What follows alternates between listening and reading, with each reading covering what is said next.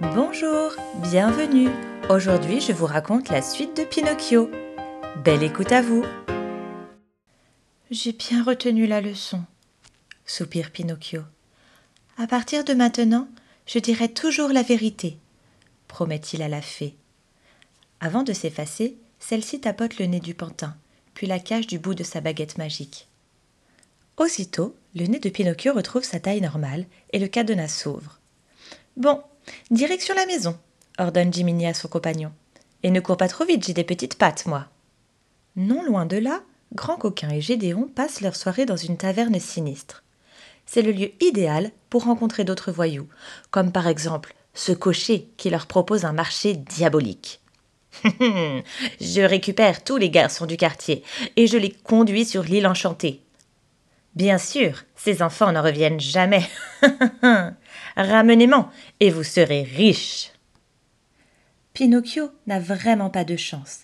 Il vient de fausser compagnie à Jiminy pour s'amuser, et voilà qu'il croise à nouveau Gédéon et Grand Coquin. Tiens, tiens ricane celui-ci en barrant la route au pantin.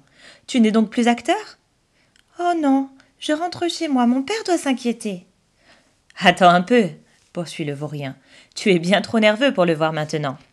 Avec le plus grand sérieux, Grand Coquin joue au médecin et prend le pouls de son patient. Hum, c'est bien ce que je pensais, annonce-t-il à Gédéon, qui feint de rédiger une ordonnance. Le cœur de ce garçon est mal en point. Il n'y a qu'un seul remède le conduire sur l'île enchantée. Je guérirai là-bas? l'interroge Pinocchio, soucieux. Ah n'en pas douter, assurent les deux menteurs, à l'unisson. Et c'est bras dessus, bras dessous que Pinocchio repart avec ses voyous, de grands coquins et Gédéon.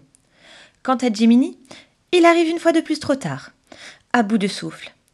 Pinocchio hurle-t-il de toutes ses forces. Reviens Pas de réponse.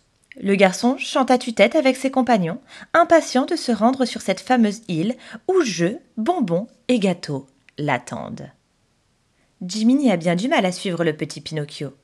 Cependant, il réussit à le rattraper et à grimper avec lui dans une diligence chargée d'enfants.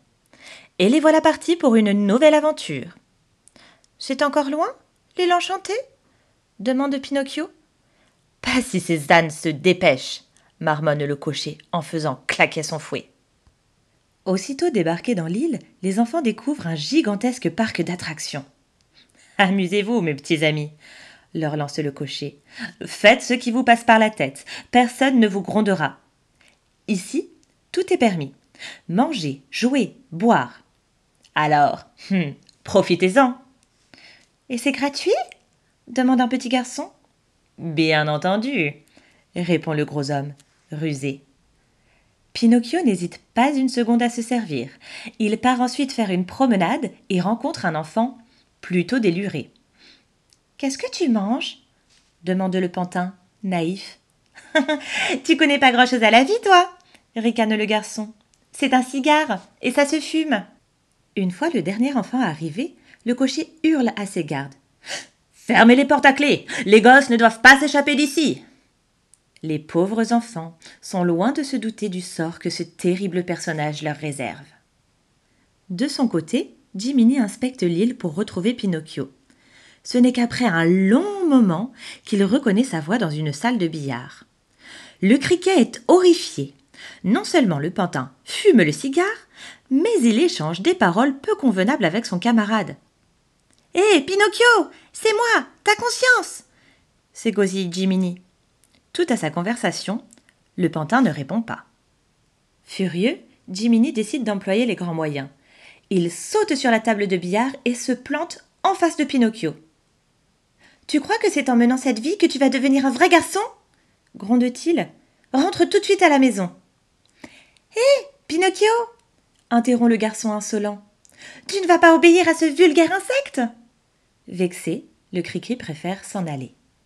Lorsqu'il arrive au port, Jiminy découvre un étrange spectacle.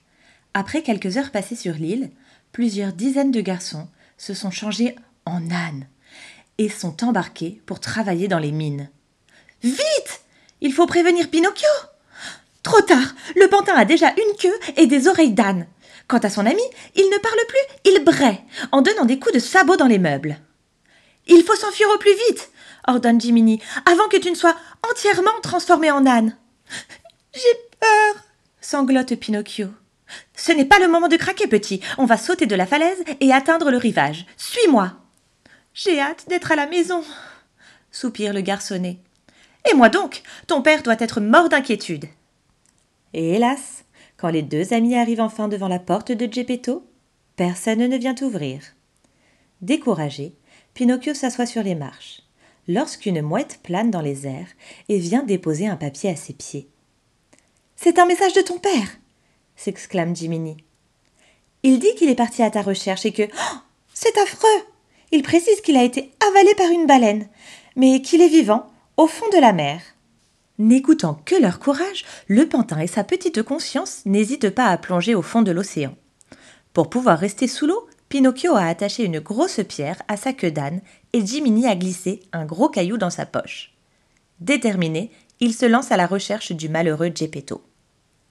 Mais bien vite, les poissons mettent nos amis en garde. Attention Monstro est la plus effrayante des baleines Jiminy en tremble d'inquiétude. Mais Pinocchio, lui, est bien décidé à sauver son père, coûte que coûte. Voilà la baleine annonce le garçon en voyant tout à coup approcher le monstre. Nous allons nous laisser avaler pour rejoindre papa.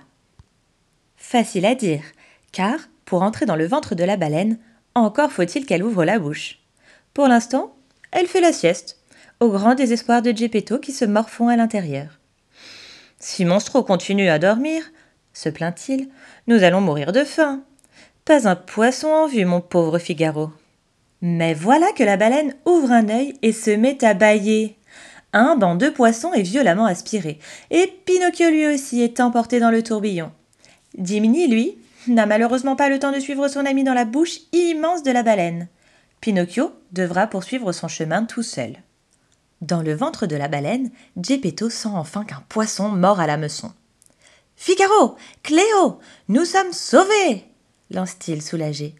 Oh Ma ligne va céder ajoute-t-il. J'en tiens un gros Et pour cause, le gros poisson, c'est Pinocchio. Papa Mon petit s'exclame Geppetto en serrant son enfant fort dans ses bras.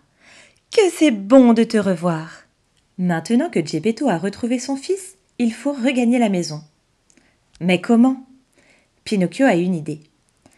Ramassons tout le bois qui traîne et allumons un feu. La fumée fera éternuer Monstro et nous serons éjectés.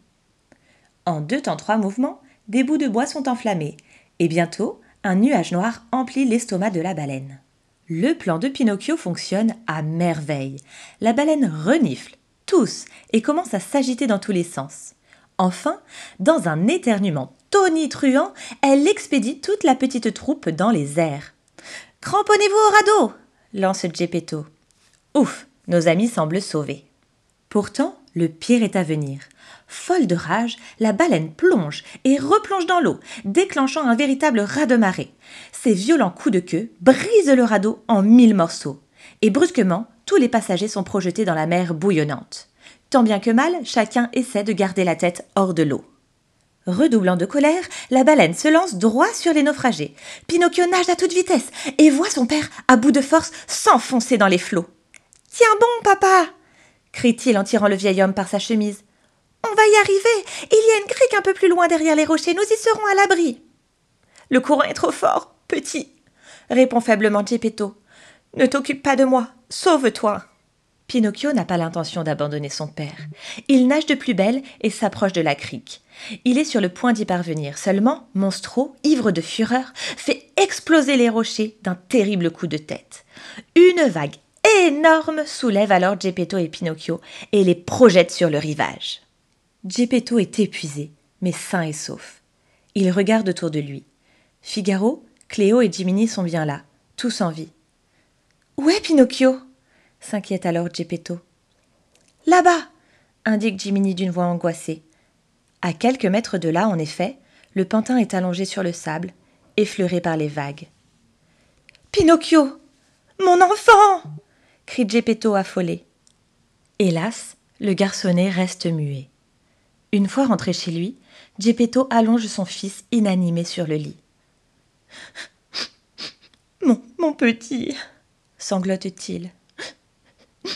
Tu m'as sauvé la vie.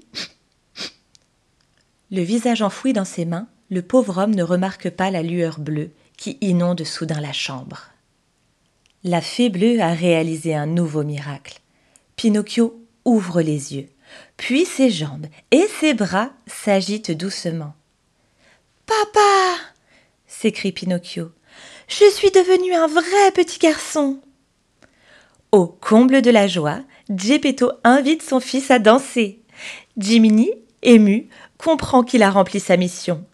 Il décide donc de s'éclipser, prêt à vivre de nouvelles aventures. J'espère que la fabuleuse histoire de Pinocchio t'a plu. À bientôt pour de nouvelles aventures.